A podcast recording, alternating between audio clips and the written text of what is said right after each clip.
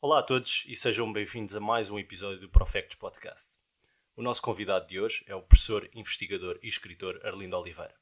O professor Arlindo Oliveira licenciou-se em Engenharia Eletrónica pelo Instituto Superior Técnico e em 1989 começou o seu doutoramento em Electrical Engineering e Computer Sciences na UC Berkeley, Califórnia. Escreveu mais de 150 artigos científicos e é autor de três livros: Arquitetura dos Computadores, dos Sistemas Digitais aos Microprocessadores, direcionado para alunos do ensino superior, Mentes Digitais, a ciência redefinindo a humanidade, que aborda a possibilidade de existirem outros sistemas que não o cérebro, capazes de albergar uma mente inteligente, e as possíveis implicações económicas, legais, sociais e éticas. E ainda Inteligência Artificial, que pedimos que apresentasse neste episódio em conjunto com as suas escolhas. Adicionalmente, o professor Lin trabalhou no CERN, Cadence Laboratories, e foi presidente do Instituto de Engenharia de Sistemas e Computadores, Investigação e Desenvolvimento de 2000 a 2009, onde é ainda investigador. É também professor no Instituto Superior Técnico desde 1995, onde também foi presidente entre 2012 e 2020.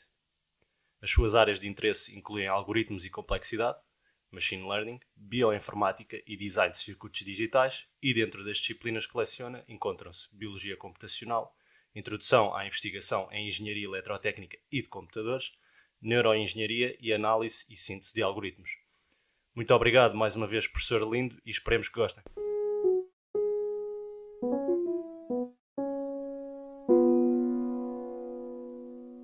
A inteligência é uma característica única uh, que evoluiu ao longo de, muitos milhões de anos e que basicamente permite que as espécies que a exibem um, sobrevivam e tenham sucesso na luta pela sobrevivência. Podemos pensar que a inteligência começou a evoluir há cerca de 4 mil milhões de anos, quando as primeiras células apareceram nos oceanos e processavam rudimentarmente informação, decidir se deviam subir à superfície, ou descer para o fundo, aproximar-se da luz ou afastar-se da luz. E durante milhares de milhões de anos este foi o único tipo de processamento de informação que existia. Depois apareceram algumas características cada vez mais sofisticadas, sensores celulares, que permitiam às células obter mais informação e agir de acordo com isso, mas foi só na explosão do Câmbrico, quando apareceram os primeiros animais complexos, que começaram a aparecer os primeiros sistemas capazes de processar uh, informação uh, com alguma complexidade. Estes sistemas usavam redes de células, que foram os precursores do que vieram tornar-se os cérebros, que usavam mecanismos de transmissão elétrica que tinham sido inventados por organismos, pela evolução, por organismos unicelulares, eh, há muito tempo atrás, provavelmente há mais de mil milhões de anos. Eh, estes, portanto, esta evolução durou milhares de milhões de anos e é, é difícil termos uma ideia desta profundidade do tempo. Eh, de facto, eu costumo até dar um, fazer uma analogia e comprimir a história da Terra em 24 horas, para termos uma ideia do tempo que, que demorou o processo evolutivo. Uh, e se comprimimos a história da Terra em 24 horas, uh, portanto, digamos que um dia começa à meia-noite, as primeiras formas de vida surgiram em poucas horas, provavelmente às duas ou três horas da manhã, mas os primeiros animais complexos, os animais multicelulares com a explosão do Câmbrico, etc., apareceram só cerca das 9 horas da noite, portanto, 21 horas depois do início da história da Terra. Depois, obviamente, houve uma evolução que, durante as centenas de milhões de anos que se seguiram, mas nesta escala foi só às 23 horas que apareceram os mamíferos, que têm os cérebros mais complexos e a capacidade de processar informação mais complexa de todos. Os dinossauros apareceram há 20 minutos. Uh, o ser humano apareceu apenas há cerca de 4 segundos. Uh, a revolução uh, cognitiva, que, como chamou, como chamou Yuval Harari no seu livro Sapiens, tem entre 1 e 2 segundos. Uh, e, e, toda a tecnologia que desenvolvemos basicamente ocorreu no, no, último décimo de segundo. Portanto, estamos a falar de um período de tempo muito, muito curto em que temos tecnologia, em que temos ciência, em que temos conhecimento. Uh, e de facto, tecnologia na sua forma mais evoluída, que apareceu com a Revolução Industrial, uh, há cerca de 200, 250 anos, portanto foi umas, umas centésimas de segundo, uh, o que o Steven Picker chamou no seu livro O Novo Iluminismo, uh, considera como a maior evolução positiva na história da humanidade. e que levou à ideia de que nós podemos compreender o mundo, podemos usar a ciência para compreender o mundo e podemos aplicar a ciência desenvolvendo tecnologia para adaptar o mundo às nossas necessidades. É verdade que já fazemos isto há algum tempo, desde a Revolução Agrícola em particular, há cerca de 12 mil anos, já agora é, é um quarto de segundo nesta escala comprimida. Portanto, desde a Revolução Agrícola que nós intervimos de forma bastante profunda no mundo à nossa volta, mas é uma tecnologia relativamente rudimentar, embora tenha permitido a criação de cidades. Uh, mas a tecnologia, tal como o termo é conhecido hoje, é uma coisa que tem basicamente 250 anos, que apareceu com, com, com a Revolução Industrial. O nosso conhecimento da, da ciência, da matemática, mas também da tecnologia, levou à ideia de criar uh, máquinas que também, que além de substituírem a força física do ser humano e dos animais, que foi o principal objetivo da Revolução Industrial com a máquina a vapor e o motor elétrico, que além de substituírem a força física, substituíssem também, digamos, a nossa capacidade intelectual.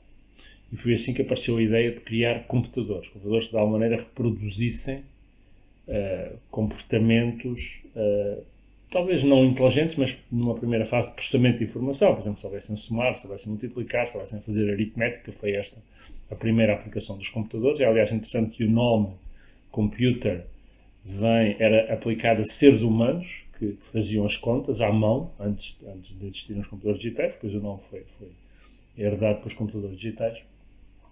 E quando começámos a fazer os primeiros computadores, mais ou menos em meados do século, do século XX, apareceu então a ideia: será que conseguimos tornar os computadores verdadeiramente inteligentes? Será que conseguimos criar o que veio a ser designado uns anos mais tarde como inteligência artificial? Ou seja, criar nos computadores a capacidade de terem comportamentos inteligentes, tal como, como os que caracterizam os seres humanos e também caracterizam, por dizer a verdade, outros animais que conseguem perceber o ambiente à sua volta, conseguem uh, movimentar-se, caçar, fugir, etc. Talvez um dos artigos mais influentes nesta, nesta área foi um artigo de Alan Turing em 1950, onde ele basicamente argumenta que sim, dentro de umas décadas, menos, em menos de 100 anos, a partir daí, conseguiremos de facto criar este tipo de comportamentos inteligentes em, em, em computadores. E esse primeiro argumento do Turing levou de facto à ideia de criar programas, de escrever programas que viessem a transformar os computadores em máquinas uh, inteligentes.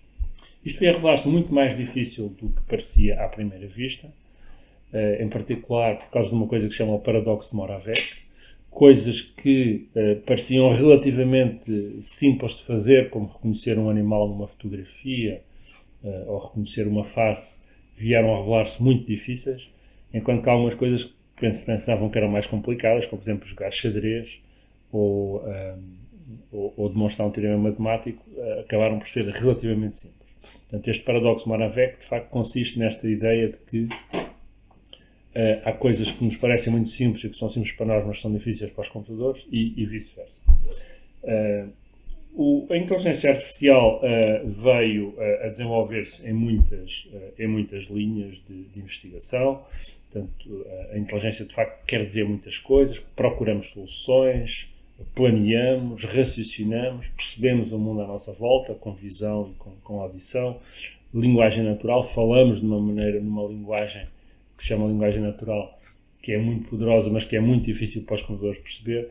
Todas estas áreas, de facto, uh, vieram a desenvolver-se muito e a tornar-se áreas importantes na inteligência artificial e, e, vieram permitir resolver muitos problemas, muitos problemas de logística, de otimização, de otimização de, de, de, transportes, de, de alocação de recursos, de gestão de horários. Muitas dessas coisas são feitas por sistemas de inteligência artificial há já muitos anos, há décadas, há várias empresas, inclusive uma em Portugal, que faz isso. Eh, mas só agora na última década é que, de facto, conseguimos ter os primeiros sistemas que desafiam o paradoxo de Moravec. Os primeiros sistemas que fazem aquelas coisas que para nós são fáceis, mas que até agora foram muito difíceis. Como reconhecer faces na multidão, ou reconhecer a linguagem natural, ou falar de uma maneira natural. Uh, isso tem sido conseguido com, uh, basicamente, a aplicação de uma das técnicas mais importantes de inteligência artificial, que é a aprendizagem automática. A aprendizagem automática foi também uma ideia do Alan Turing, não necessariamente o primeiro, mas foi uma ideia que ele apresentou no seu artigo de 1950. A aprendizagem automática é a ideia de que, em vez de programarmos o computador em detalhe para fazer tarefas, como por exemplo reconhecer uma face ou guiar um automóvel, é mais fácil programar o computador para aprender a partir de exemplos. Okay?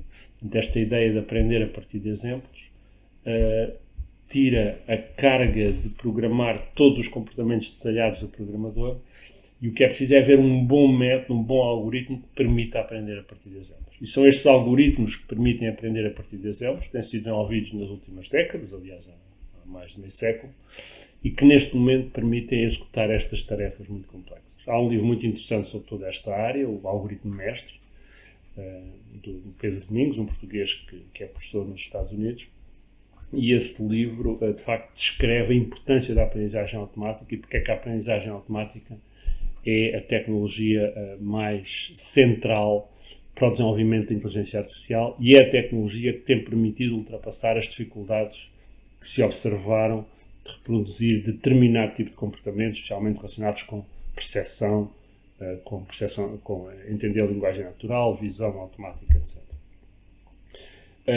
Mas a aprendizagem automática, além de permitir estes estas questões de percepção também permite muitas outras coisas, permite normalmente identificar padrões e extrair valor económico desses padrões. É com a aprendizagem automática que nós, por exemplo, percebemos o tipo de, eh, de, de, de produtos que um dado cliente compra na Amazon e a Amazon sugere outros, percebe outros produtos que podem ser interessantes. Ou percebemos que clientes é que podem estar interessados em comprar um seguro ou uma conta bancária, ou percebemos que uh, padrões de, de, de, mobilidade é que existem numa cidade e como é que podemos melhorar a mobilidade numa cidade uh, usando isso. Portanto, a aprendizagem automática, uh, ligada à existência de grandes volumes de dados, novas arquiteturas de computadores que são muito mais rápidas e também de melhores algoritmos, é neste momento uma, uma ferramenta multifacetada permite não só extrair um grande valor para as empresas e para as instituições, como alimentar a esperança de que conseguiremos continuar a desenvolver computadores cada vez mais inteligentes uh, à medida que vão sendo alimentados com estes dados, para uh, desempenharem estas funções uh, e terem e, e, serem usados para criar valor económico, mas também para nos ajudarem a perceber a natureza. Neste momento usamos a aprendizagem automática para processar dados científicos e extrair teorias, ou pelo menos para validar teorias científicas, para descobrir novas drogas, para, para identificar eh, crimes ou padrões de crimes. Portanto, há muitas, muitas aplicações da aprendizagem automática em marketing, em vendas, em logística, eh, aplicações científicas, etc. E existe mesmo o potencial, e neste momento há muitas empresas a desenvolver aplicações que permitem que a aprendizagem automática uh, crie sistemas que venham a substituir, parcial ou totalmente, muitas profissões, incluindo algumas, uh, algumas profissões talvez surpreendentes, como, por exemplo, radiologistas, analisar imagens médicas e, fazer o diagnóstico numa imagem médica. É uma área que neste momento está a evoluir muito rapidamente na, inteligência artificial e é de crer que num futuro não muito distante, uh, muitas destas uh, áreas da medicina relacionadas com o diagnóstico, com a radiologia, com a cardiologia, com a neurologia, que envolvem a análise de padrões de imagem médica, etc., Portanto, é, é, de querer que muitas destas funções venham a ser feitas por computadores. Mas há outras áreas, como por exemplo a condução automática, tem, tem, tem merecido muita atenção. Temos neste momento tecnologia que permite, ainda não com a mesma precisão e confiança do ser humano, mas conduzir veículos eh, em ambientes naturais. Juristas, portanto, temos sistemas que permitem fazer a análise de, de textos legais e seguramente outras, outras profissões, como contabilistas, jornalistas que elaboram textos a partir de dados, etc. Portanto, de facto, a aprendizagem automática tem eh, estas duas grandes áreas de aplicação. Por um lado, a exploração de dados e a extração de valor económico a partir desses dados. E, por outro lado, aprendendo a partir de exemplos a desempenhar determinadas funções que, eh, que exigem competências significativas, como as que eu referi.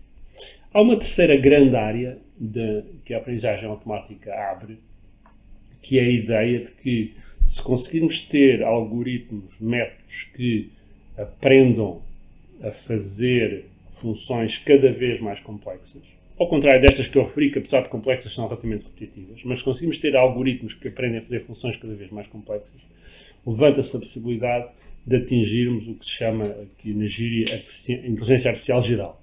Ou seja, temos sistemas que têm a flexibilidade e a competência e a criatividade de um ser humano. E, portanto, se, se viemos a ter alguma vez a atingir esta ideia de inteligência artificial geral, teremos sistemas que são realmente inteligentes. Não são apenas capazes de desempenhar uma função específica, tal como os que temos agora, mas temos sistemas que poderão aprender a desempenhar uh, funções gerais e que terão, digamos, a flexibilidade e capacidade de um ser humano, que é para ser políticos, para ser escritores, músicos, cientistas, engenheiros, etc. Portanto, esta é uma, é uma visão interessante. Portanto, há milhares, há centenas de milhares ou milhões de pessoas a trabalhar nesta visão Levanta, obviamente, algumas preocupações. A preocupação mais óbvia, mas enfim, se os computadores ficarem realmente assim tão inteligentes, não, não poderão ser um perigo para a humanidade, ou pelo menos não, não serão um perigo no sentido em que substituirão os seres humanos em quase todas as funções e, portanto, criarão desemprego, criarão desafios económicos. Estas são, são boas perguntas, para as quais não temos uma, uma uma resposta completa. Até agora a tecnologia nunca criou desemprego, pelo menos de forma maciça, portanto as novas tecnologias permitiram sempre criar novos empregos com valor acrescentado maior. As pessoas deixaram de fazer, ter de fazer força, usar força braçal para passar a usar, digamos, as suas capacidades intelectuais. Uh, mas é verdade que os sistemas ficarem tão inteligentes como um ser humano, praticamente não há nada que um computador não possa fazer. Não é? Pode ser jornalista, pode ser médico, pode ser, uh, quer sejam funções criativas ou repetitivas. Portanto, esta é uma, uma, uma preocupação importante e, e, que se tem levantado. Qual é o impacto na economia, no, no, na sociedade, eh, no emprego. E a outra, uma preocupação, digamos, mais de longo prazo, mais visionária, mas apesar de tudo extremamente interessante, é sistemas que sejam realmente inteligentes não podem entrar em colisão com a humanidade e, e de alguma maneira, tornar-se um perigo para a humanidade, porque se tivermos uma outra espécie tão inteligente como a, a espécie humana no planeta, uh, isso levanta, uh, pode levantar desafios interessantes. É? Em particular, nós percebemos que a inteligência é uma característica dominante. Portanto, os seres humanos não são os mais fortes, nem os que correm mais rápido, nem os que voam mais alto, mas são os que dominam o planeta. Portanto, nós não temos medo nem dos tigres, nem dos elefantes, nem das águias, etc. Para a simples razão que somos mais inteligentes. Portanto, a inteligência é, de facto, uma característica dominante. Se deixarmos de ser a espécie mais inteligente do planeta, uh, poderá levantar-se a questão se, uh, uh, se isso não pode ser perigoso para a humanidade. Diversos investigadores têm levantado esta questão, uh, não necessariamente porque estes temas se tornem hostis e queiram liquidar a humanidade, mas podem ter objetivos e ambições que são diferentes e que não estão alinhadas com os nossos interesses. Podem, por exemplo, estar simplesmente a tentar resolver o problema do aquecimento global, um problema que é relativamente fácil de, de resolver se eliminarmos os seres humanos do planeta Terra. Uh, e, por exemplo, podemos pedir um sistema de artificial para resolver o problema do aquecimento global e ele chega a uma solução muito simples, que é exterminar a humanidade. Não era bem o que nós tínhamos pensado, mas, mas é uma solução. Uh, uh, portanto, este problema é, é conhecido como problema do alinhamento, é garantir que estes sistemas, se vierem a ser muito capazes, muito poderosos, muito inteligentes, estão alinhados nos seus objetivos com os objetivos da humanidade. Neste momento, devo dizer que é uma pergunta ainda teórica. Nós não temos estes sistemas nem sabemos como é que podemos criar estes sistemas, nem sequer sabemos, dizer a verdade, se é possível criar estes sistemas. Não é bem como pôr uma tripulação, um homem em Marte. Nós sabemos como pôr pessoas em Marte. Sabemos que é muito difícil, mas sabemos os passos que temos de dar. No caso da inteligência artificial geral, nós não sabemos os passos que temos de dar para desenvolver sistemas que tenham inteligência artificial geral. Apesar disso, é muito possível e eu acredito que não é inviável fazer isso. Não é impossível, em décadas, num século, desenvolver sistemas que tenham inteligência artificial geral. E, portanto, é fundamental que percebamos como é que estes sistemas, que serão tão inteligentes como nós, ou pelo menos terão uma inteligência indistinguível da de um ser humano em diversos aspectos, ou que no caso limite poderão até ser muito mais inteligentes que nós. Há um livro chamado Super Intelligence, do Nick Bostrom, que basicamente argumenta sobre os riscos e também a forma de controlar esses riscos sistemas que se venham a tornar super inteligentes, uh, mas, mas estas são, são questões interessantes. Desafios. Nas, uh, mas também há promessas, não é? Quer dizer, o ser humano está inevitavelmente limitado ao sistema solar na sua forma biológica. Não, não, não é de crer que venhamos a consigamos construir tecnologia, mesmo com a rapidez de aumento da tecnologia, mas é extremamente improvável, pelo menos está num futuro muito, muito distante, temos tecnologia que permite aos seres humanos, na sua forma biológica, colonizar outros sistemas solares, exoplanetas em outros sistemas solares. Mas isso é possível e até é relativamente fácil de fazer com sistemas de inteligência artificial. Portanto, podemos montar, mandar sondas controladas por sistemas de inteligência artificial que estabeleceriam colónias e que depois poderiam eh, colonizar e desenvolver, eh, levando os códigos dos sistemas biológicos, colonizar uma biosfera nesses sistemas. Portanto, de facto, a expansão da inteligência humana através do cosmos está criticamente dependente da nossa capacidade de desenvolver inteligência artificial. Só a inteligência artificial é que permitirá fazer isso, pelo menos numa, num futuro que não seja arbitrariamente distante. E, portanto, a inteligência artificial é simultaneamente uma tecnologia atual, importante em termos económicos, com impactos sociais, económicos e, e éticos imediatos, estão a acontecer tal como falamos hoje, por exemplo, com câmaras de vigilância que reconhecem pessoas, com sistemas que reconhecem discurso de ódio nas redes sociais e o filtram. Uh, portanto, está a acontecer hoje, mas é também uma tecnologia de futuro e que está intimamente ligada ao que pode ser o futuro desenvolvimento da humanidade. Todos estes temas, desde as questões de, da evolução da inteligência, da evolução da tecnologia, uh, das tecnologias atuais e, do, e da futura evolução da inteligência artificial, uh, são, são tratados no, num pequeno livro que escrevi chamado Inteligência Artificial, publicado pela Fundação Francisco Manuel Santos. Uh, professor, eu queria começar por fazer uma pergunta relativamente genérica, mas que eu sinto e, e penso que outras pessoas também sentem que é se é sequer um objetivo que a inteligência quanto é que a inteligência artificial se assemelha ao fluxo de pensamento de um ser humano Uhum. se, ou se isso é sequer um objetivo porque o fluxo de pensamento um ser humano pode não ser a forma mais eficaz de Sim. pensar nas coisas Essa é uma boa pergunta. É? Nós podemos ter sistemas muito inteligentes e que não são nada parecidos com a inteligência do ser humano. Aliás, provavelmente já temos. Não é? Dizer, o Google é, em, em certos aspectos, um sistema muito inteligente. Quer dizer, não há nenhum ser humano que consiga responder às perguntas que a gente faz ao Google e que ele responde. Não é? Por outro lado, nós não reconhecemos o Google como inteligente porque achamos que ah, não, não é bem inteligência. Ele tem lá uma base de dados grande e despeja umas coisas relacionadas com o tema que nós procuramos. Mas realmente isso é um bocadinho simplista. O Google tem inteligência. Quando nós metemos lá as keywords, a pergunta, ele usa métodos inteligentes para decidir quais são as coisas mais relevantes, não despeja só os milhões de artigos que são. E nós usamos muito justamente porque ele é inteligente. Mas é uma inteligência muito diferente da humana. O que acontece é que nós temos alguma dificuldade em interagir com este tipo de inteligências muito diferentes da inteligência humana. Na prática, nós estamos a interagir em linguagem natural, eh, às vezes as respostas que o Google, por exemplo, dá não são boas, e seguramente que os sistemas de condução autónoma nem sempre sabem explicar para as coisas que fazem e- e têm, e, e têm muitas limitações. E, portanto, termos uma inteligência relativamente próxima da humana é importante por razões de comunicação. Principalmente por razões de comunicação. O que não quer dizer que possa haver sistemas muito inteligentes, mas que sejam tão diferentes da inteligência humana que nós podemos até ter dificuldade em reconhecê-los como inteligentes. Daí que o Alan Turing, curiosamente, quando propôs uma coisa que ele chama o teste de Turing, basicamente consiste em saber, ele diz, um sistema é inteligente se nós não o conseguimos distinguir numa conversa de um ser humano. Eh, o, o Alan Turing explicitamente apontou para uma inteligência na forma humana, tão humana que nós não conseguimos distinguir. Embora ele mesmo diga e reconheça pode haver sistemas muito inteligentes, mas são completamente diferentes de nós e que nós podemos até ter dificuldade em reconhecer, e eu até estou convencido que já há sistemas com essa inteligência. Mas, de facto, como estão muito longe de nós, nós temos dificuldade em comunicar e até em reconhecer a inteligência desses sistemas. Também é verdade que estes sistemas podem ser inteligentes, mas não têm consciência, não, é? não têm as suas próprias motivações, não têm os seus próprios objetivos, e isso também faz uma diferença grande. Pode ser que, de facto, para nós conhecermos um sistema com consciência, os sistemas têm de ter consciência, desculpa, como inteligente, os sistemas têm de ter consciência, motivação, etc., que é uma coisa que ainda não há sistemas que têm. Mas que os animais, por exemplo, têm, embora não sejam muito inteligentes.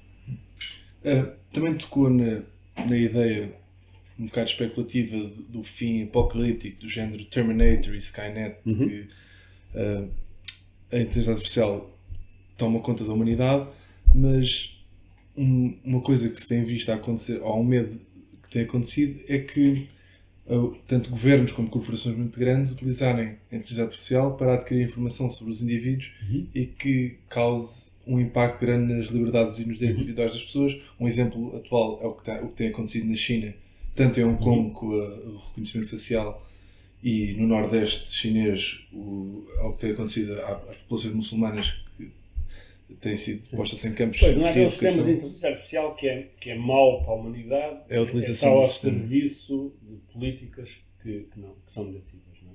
Pois, esse é um problema, porque realmente a, a, vigilância e o controle das populações sempre teve um bocado limitado pela ausência de recursos suficientes para controlar toda a gente. É? nós, para controlar toda a gente precisamos realmente ter tantas pessoas a controlar como as pessoas controladas, mais coisa, menos coisa. Isso nunca foi possível. Neste momento, com a inteligência artificial, é possível uh, pensar nisso. É possível ter sistemas que acompanham cada um de nós, o que é que cada um de nós faz, escreve, onde vai, etc. Portanto, esse é um desafio importante. Portanto, e eu não referi, mas é de facto interessante porque talvez. Reparem que nós estamos a falar de coisas que não sabemos exatamente o desenvolvimento futuro. É muito difícil prever o desenvolvimento futuro da tecnologia. Há um, há um, histórico grande em que nós somos incapazes de prever o desenvolvimento das tecnologias. Portanto, nós estamos a, a tentar adivinhar, mas é difícil. Mas pode ser que os maiores riscos venham não de sistemas desalinhados ou malévolos, mas de sistemas que são usados por uh, regimes totalitários, em particular, para limitar as liberdades individuais, que é um valor que, que consideramos muito importante. E, portanto, esse, esse, é de facto um risco e a inteligência artificial uh, aí traz de facto riscos agressivos, uh, acrescidos, porque coloca à disposição dos que estão no poder um potencial grande de análise, de controle e de vigilância.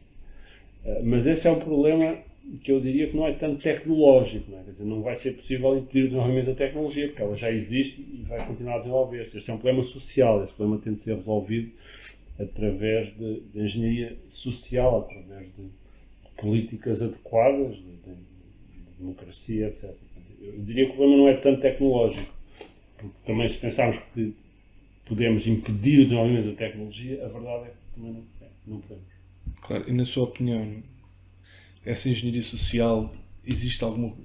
Como é que. Como é, isto é muito o achar o que é que vai acontecer, claro. Vamos mas... ver, estamos a falar de política, não é? Estamos Sim. a falar de política, estamos é... a falar de, de humanismo de política no seu sentido mais vasto. Eu não, não sou especialista nisto. O que nós temos de garantir é que as sociedades evoluem de uma forma positiva para regimes mais democráticos e mais respeitadores das liberdades e dos direitos individuais.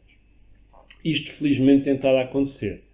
Eu acho que o livro do Steven Pinker é talvez o, o mais interessante nesse aspecto, embora também há o Factfulness, que também é nessa linha. Portanto, há claramente uma evolução positiva da evolução da civilização e da sociedade, no sentido de mais e mais regimes, de uma maior e maior fração da população viverem em regimes que são democraticamente eleitos, respeitam as liberdades individuais, enfim, as características positivas que nós aceitamos.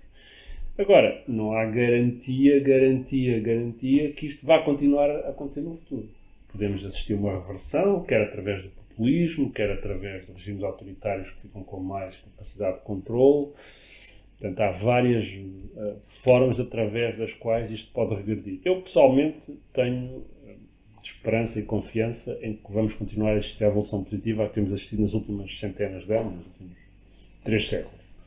Uh, mas está longe de ser um dado adquirido. Acho que é uma coisa que todos temos de lutar por isso e todos temos de tentar garantir que isto continue a andar no sentido certo e não no sentido oposto. Uh, só mais uma pergunta da minha parte, que era uh, Elon Musk, quando, quando lhe foi perguntado qual é que devia ser o, um objetivo genérico da inteligência artificial na sua interação com a raça humana, ele disse, disse liber, aumentar ou ajudar a aumentar a liberdade e a liberdade de escolha de atividades dos seres humanos Concorda com isso ou dava Sim, não, essa, essa, é, essa é de alguma maneira, esse acaba de ser o valor central do humanismo. É? O valor central do humanismo é colocar o ser humano e a sua, e a sua qualidade de vida, a sua capacidade de escolha, uh, os seus valores uh, no centro da sociedade. É? Mais importantes do que os valores religiosos ou, ou, ou os valores políticos ou até os valores nacionalistas. Portanto, este é um valor central do humanismo com o qual eu me identifico, acho que é um valor importante. Acho que houve uma evolução grande nos últimos séculos quando colocamos os seres humanos e valorizamos o ser humano uh, como os seus desejos, as suas ambições como a coisa mais importante que deve ser respeitada, obviamente no respeito pela liberdade dos outros, e acho que o Elon Musk aí está basicamente a veicular esse valor humanista. É? Eu concordo com ele e e é, e é, e é interessante. Agora, também é verdade que uh, isto é relativamente fácil dizer, colocar os valores humanistas no centro, é um bocadinho mais complicado quando as ambições de uns entram em conflito com as ambições de outros. Portanto, aí o humanismo já não nos dá uma resposta clara. Portanto, aí temos de decidir. Uh, quer dizer, há pessoas que dizem que estão contra a imigração porque destroem os nossos valores, mas temos os, as pessoas que vivem em países pobres e gostariam de, de emigrar para países ricos. Temos aqui dois valores em conflito. É? E agora já entramos numa zona subjetiva, quais são os valores que devem ser. E, portanto, eu concordo com a afirmação do Elon Musk, Há só uma coisa onde eu acho que ele não foi suficientemente longe, mas também não estava em contexto, que é existe, apesar de tudo, o potencial para criar, não, não sei quando, mas acho que existe, para criarmos sistemas que são suficientemente inteligentes para eles mesmos terem valores e ambições e, e consciência. É? E se viemos a fazer isso, como o AL do, do 2001 Odisseia no Espaço, ou outros sistemas inteligentes, provavelmente vamos ter de alargar um bocadinho o conceito do humanismo. Quer dizer, não são só os valores dos seres humanos que são importantes, são os valores de qualquer sistema que seja inteligente e consciente. É? E isso é, é, um alargamento grande, um alargamento grande, e é uma coisa complicada, não é? que seguramente vai dar, vai dar raia. Mas, portanto, eu, eu diria, eu, eu, eu, concordo com o Elon Musk, mas acho que não, não, não podemos eliminar neste momento a possibilidade, no futuro, mais ou menos distante, virmos a construir sistemas aos quais temos que conhecer alguns direitos e responsabilidades. E esta é uma, é uma questão que eu também abordei, abordei especialmente no, no outro livro que eu escrevi, o Mentes Digitais, mas também está um bocadinho focado neste livro mais, mais pequeno da, da Fundação. Professor, uh, estava agora a falar de ambições e uma das preocupações sobre uh, quando a inteligência artificial se tornar geral, ou se se tornar geral, uh, é a especulação que as máquinas possam vir a querer dominar o mundo. E dois dos contra-argumentos que o Steven Pinker apresenta no Iluminismo Agora, um livro que o professor referiu, é que, em primeiro lugar, nós assumimos que não existe uh, um limite para a inteligência e que eles vão ser capazes de o fazer, e, em segundo lugar, que, para além de serem inteligentes, irão ter a motivação de o fazer. Uh, o que é que nos leva a crer que estes sistemas, mesmo que venham a ter essa capacidade, vão querer uh, o mal dos humanos, ou o seu bem acima do bem dos humanos? e se há algum indício de que se é sequer possível que uma máquina desenvolva uh, sentimentos semelhantes a estes que referia. Bem, eu acho que há três versões aí. Não é? O primeiro é a versão otimista, que é mais ou menos o que o Steven Pinker diz, que é pá, estes sistemas não, não vão querer fazer mal aos humanos, porque é que haviam de querer fazer mal aos humanos? Eles estão aqui para nos ajudar e, portanto, vão sempre estar do nosso lado. Esta é a versão otimista, talvez um bocadinho simplista, uh, que, que assume demasiado otimisticamente que nada pode correr mal. Depois há a versão pessimista. A versão pessimista é pá, não, isto é tipo uh, os robôs, uh, os killer, killer robots, não é? Portanto, os robôs assassinos, pá, que têm as suas próprias motivações, querem dominar o mundo e, eliminar a humanidade. Esta também parece excessivamente pessimista, porque também não, não vejo muito bem pá, que interesse é que os robôs que, quer dizer, nós, nós, seres humanos, não somos grande coisa, mas também não queremos exterminar todas as outras espécies, não é? Portanto, também, digamos, é uma situação que eu também considero um bocadinho melhor. Agora, entre estas duas, otimista e pessimista, há situações que eu acho mais realistas e mais, e mais e podem ser perigosas, não é? O Stuart Russell uh, é, é famoso investidor em ciência artificial, que se preocupa muito com a questão do alinhamento, que é, temos de ter a garantia, quando a gente tem sistemas que são muito inteligentes, eles fazem aquilo que a gente quer fazer. Porque se a gente explicitar mal, aquilo corre mal. E nós temos experiência disto com a informática. Nós temos muita experiência disto com programas normais, que não são de inteligência artificial, mas que estão mal explicitados, estão mal codificados, e, e depois a coisa corre mal. Okay? Isso já aconteceu muitas vezes. E o, o Stuart Russell argumenta que se o sistema for muito poderoso, temos de estar particularmente seguros que o sistema está bem alinhado. Porque se o sistema for muito poderoso, nós podemos não conseguir desligar, podemos não conseguir parar o sistema, não é? Imagina que temos um sistema de controle global da rede de energia de um continente, não é? Está ali para otimizar a energia, mas se aquilo tiver um objetivo errado, pode, pode não parecer muito errado, mas depois ficamos que está errado, pode ser difícil de pará-lo. Portanto, entre estes dois extremos, otimista, vai tudo correr bem. Que acho que é um bocadinho o que o Steven Pinker diz, demasiado simplista, mas a versão pessimista, que é vai tudo correr mal. Há versões no meio, que é pá, os sistemas não nos querem matar só por matar, mas também, também mas podem ser perigosos ou por estarem mal, uh, ou por estarem mal uh, projetados ou porque estão bem projetados, mas fizemos as perguntas erradas. É? E portanto, eu acho que é aqui nesta zona do meio é que nós nos devemos concentrar. É claro que num futuro distante, onde venhamos a ter sistemas autónomos, conscientes, com direitos, etc., aí esta questão é mais complicada. Aí não é absolutamente impossível uma, uma luta entre visões opostas. Os, sistemas, os sistemas podem achar pá, que, que, a vida biológica não é interessante, uma vez que a vida digital é muito superior em todos os aspectos. Não parece, não parece que isto seja impossível. Até há pessoas que dizem que eh, a razão porque não vemos nenhumas outras espécies inteligentes na galáxia é porque todas elas passam por uma fase de rápida aniquilação por força, por força de processos como estes. Mas enfim, isso é tudo especulação e, portanto, eu acho que neste momento nós não sabemos o suficiente. Ok. Assumindo então que existe esse risco e outros que o professor falou, como a perda de empregos e, e assim, o professor acredita que vale a pena tentar extrair os benefícios sem garantias que conseguimos evitar estes problemas ou, pior, uma catástrofe? É bem, sim, eu acho que sim. A minha opinião, a minha resposta é sim. Eu acho que o potencial positivo da inteligência artificial vastamente supera os riscos, o lado negativo. Um, apesar disso, uh, acho que devemos fazer isto uh, com atenção e cuidado, de maneira a minimizar os lados negativos. Mas a principal razão que eu uh, defendo isto e não o contrário, portanto, o contrário seria, não, não devemos desenvolver isto, não é? A gente ou defende que deve desenvolver, ou defende não deve desenvolver, não há assim muitos pontos no meio. A razão que eu acho que a posição de não devemos desenvolver isto é insustentável é que essa posição nunca vai vingar.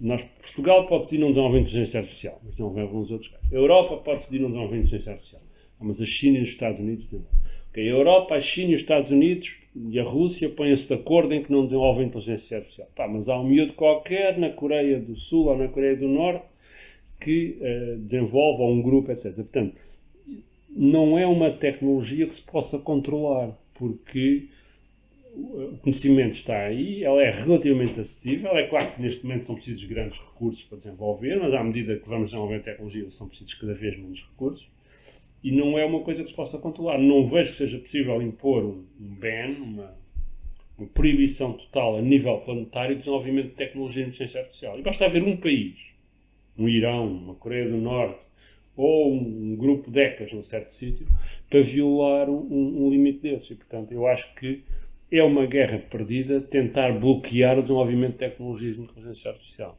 Não é como a tecnologia nuclear, precisa reatores, que ocupam quilómetros quadrados, são visíveis dos satélites, etc. Ninguém consegue ver três miúdos que estão numa, numa garagem desenvolver uma tecnologia artificial. Portanto, não é simplesmente controlável. Portanto, a única alternativa que nós temos é desenvolvê-la de maneira que a própria inteligência artificial esteja do nosso lado, contribua para o, para o desenvolvimento da humanidade e nos ajude a controlar os riscos que, que eventualmente venham de, de tecnologias relacionadas.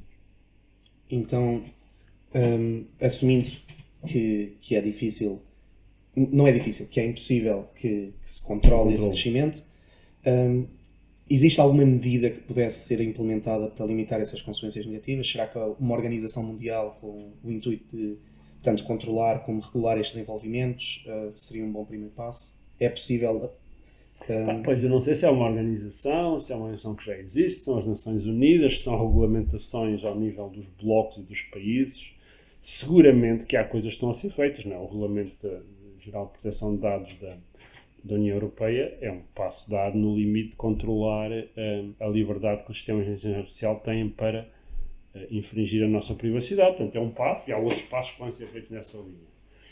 Uh, uma organização mundial é, é, uma ideia, pode ser que venha a acontecer, nunca tinha pensado nisso. Agora, há um conjunto de princípios, e o, Stuart Russell uh, no, seu livro que acabou de sair, acabou de sair não, há uns meses, que chama Human Compatible, propõe um conjunto de três princípios bastante claros uh, que, que me parecem sólidos e, portanto, e que, e que podem ser usados para, enfim, não são, não são mágicos, mas podem ser usados para controlar. Isso é basicamente o que, o que propõe. Eu agora não tenho de os princípios, mas é pá, temos de garantir que os sistemas são projetados para o bem da humanidade, que são suficientemente flexíveis para os podermos adaptar à medida que funcionam e que fazem perguntas, ou seja, que, que nos perguntam uh, sobre dados para tomar decisões, ou seja, não, não tomam as suas decisões e depois vão, vão, vão executá-las sem, sem perguntar mais nada. Portanto, o facto de nos perguntarem quer dizer que nós, menos, temos uma chance de, de lhes dizer qualquer coisa. É? Eu acho que estes princípios são sólidos e, podem servir de base, enfim, há, há outras coisas, há, há, a Declaração de Asilo ao Mar, um conjunto também, de, são 20 princípios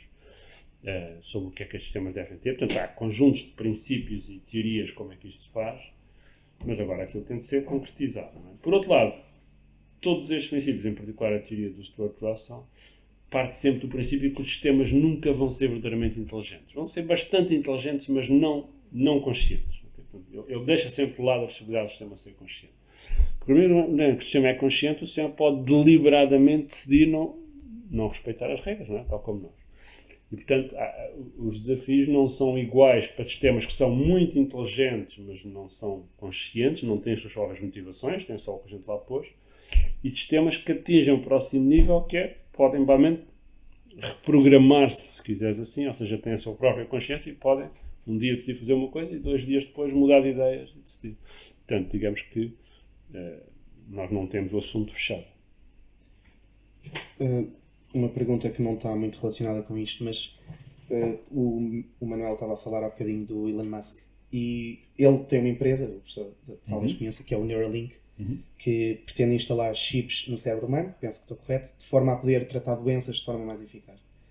Uh, acredita que isto abre uma porta para o desenvolvimento de sistemas semelhantes que rapidamente poderiam adquirir outras funções e tornar-se como uma espécie de extensão do ser humano ou da inteligência humana? Eu acho que o Neuralink, embora tenha outras. Acho que a ideia do Neuralink é a comunicação uh, direta do cérebro para a máquina. Portanto, são sistemas que permitem. Uh, há muitas pessoas a trabalhar nisso e a ideia.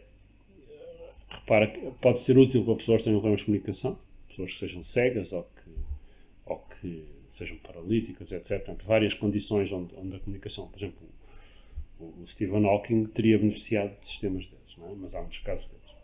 Portanto, eu acho que esta é a ideia fundamental do Neuralink. Mas, obviamente, pode ser usada para, digamos, criar novas interfaces entre nós e a web, entre nós os computadores. Não é? Portanto, esta coisa de usarmos ecrãs e ratos e teclados é uma coisa um bocadinho primitiva.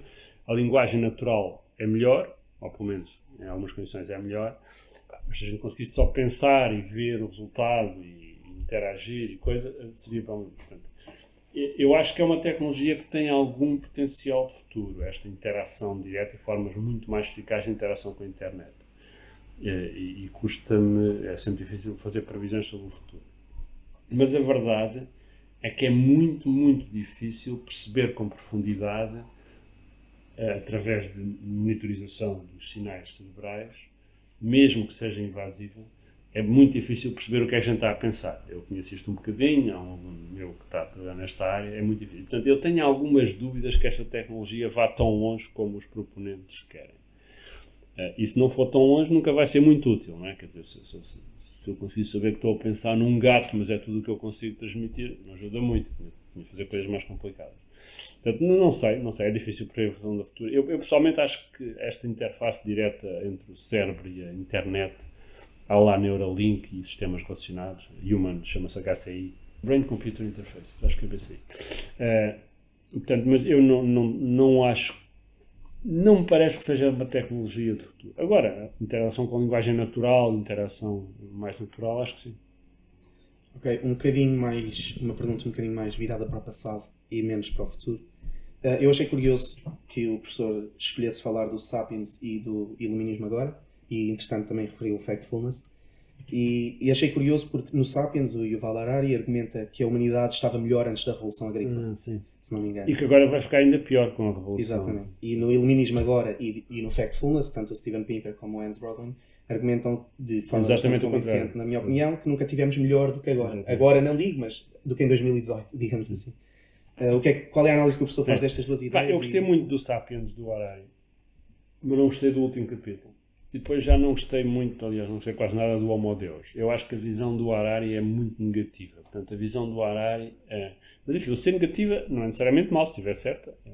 Agora, eu acho é que eh, não só a visão é muito negativa, como ele tem uma visão muito limitada do que é que a inteligência artificial pode fazer. Portanto, ele basicamente ele foca-se na questão do data, dataísmo, não é? o dataísmo, e a, a, grande dependência que a nossa economia tem dos dados, e a invasão da privacidade e a remoção de liberdades individuais que a análise de dados trás, não é? A última análise, se tu fizeres analisares muito, muito boa, não só os sistemas sabem exatamente o que é que tu vais fazer, mas a última análise tiram-te a liberdade, não é? Porque sabem o que é que tu queres, só te mostram aquilo e isto já se nota, não é? Quer dizer, se nós, por exemplo, se sistemas de recomendação para o YouTube, ou para o Facebook, ou para as redes, etc., uh, os sistemas fecham as pessoas em bolhas, não é?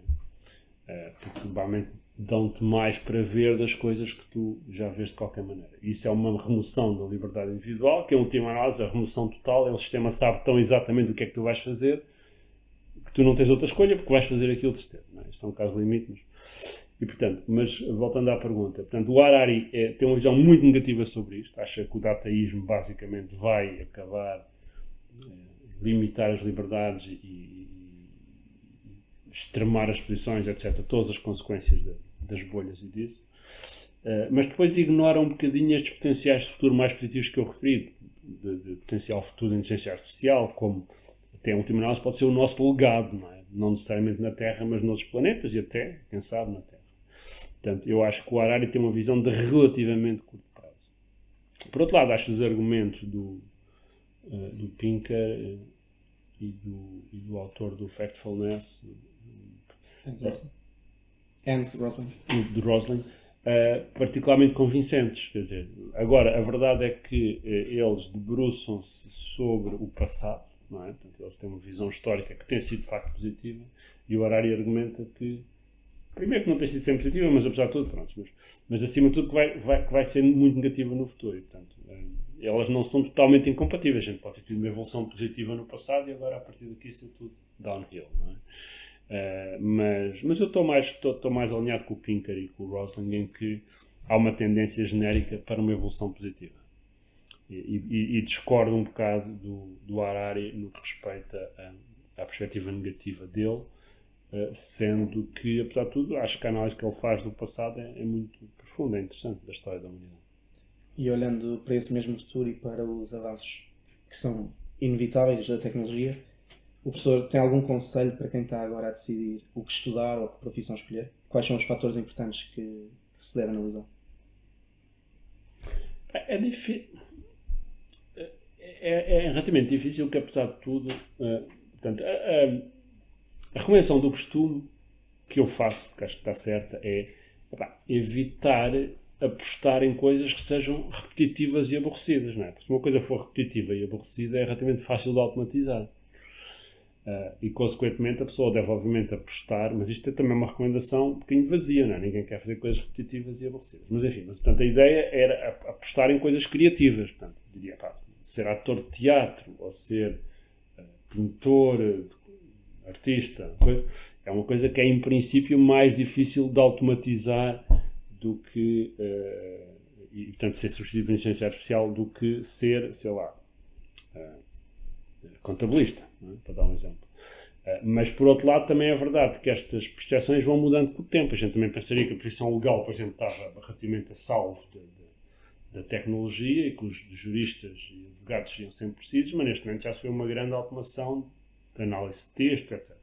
Portanto, o que, eu, o que eu, francamente, a minha opinião sincera, e obviamente sou um bocadinho enviajado a favor da tecnologia, uh, acho que todas as pessoas beneficiam de perceber o que é tecnologia, o que é computação, o que é inteligência artificial. Quanto mais não seja porque percebendo podem tomar decisões mais abalizadas, mais informadas sobre o que é que devem fazer no futuro. Eu pessoalmente acho que é uma coisa fascinante. Mas, portanto, independentemente se a pessoa quer ir para jurista, ou quer ir para professor, ou quer ir para, para político, ou para diplomático. Portanto, eu acho que devem perceber a tecnologia e depois de perceberem minimamente a tecnologia, tomem as suas decisões. Se vão para uma, para uma, para uma a profissão de base tecnológica, para engenharia, para computação, para, para, para medicina ou biologia, uh, ou se vão para áreas menos tecnológicas, sejam business, direito ou outras. Um, nenhuma destas coisas está verdadeiramente e completamente a salvo de ser substituída pela inteligência artificial. Agora, uma coisa é verdade: quanto mais competente for a pessoa, mais difícil é de substituir. E quanto menos repetitiva for a atividade que fizer, mais difícil é de substituir e, portanto, mais valor acrescentado traz. Agora, eu, um bocadinho a viajar a favor da tecnologia, sugiro que as pessoas aprendam o que puderem da tecnologia para perceber E depois decidam se querem trabalhar numa área tecnológica ou se, pelo contrário, querem trabalhar noutra área e ficam a saber o que é que a tecnologia pode trazer para os ajudar nessa outra área. Não acho que haja respostas uh, finais para isso, porque pá, mesmo os programadores podem daqui a 10 anos não ser precisos, porque a gente tem sistemas suficientemente poderosos que a gente diz, olha, faz-me um programa para fazer isto e o sistema faz o programa. Não estou a antecipar, não estou a sugerir que isto vai acontecer, mas conceptualmente é possível. Portanto, não há, não há realmente, mesmo as profissões mais tecnológicas, se calhar ser programador de computadores ou projetista de sistemas de informação são das tecnologias das, das, áreas mais tecnológicas, mesmo isto não é 100% garantido, porque à medida que vamos sofisticando a tecnologia, podemos precisar de menos pessoas que fazem a parte relativamente repetitiva da tecnologia, que é a programação, a configuração, a implementação de sistemas deste tipo. Tá? Muito obrigado, professor. Muito bem. Obrigadíssimo, professor. Então tem aqui uns, uns 40 minutos, fica bem.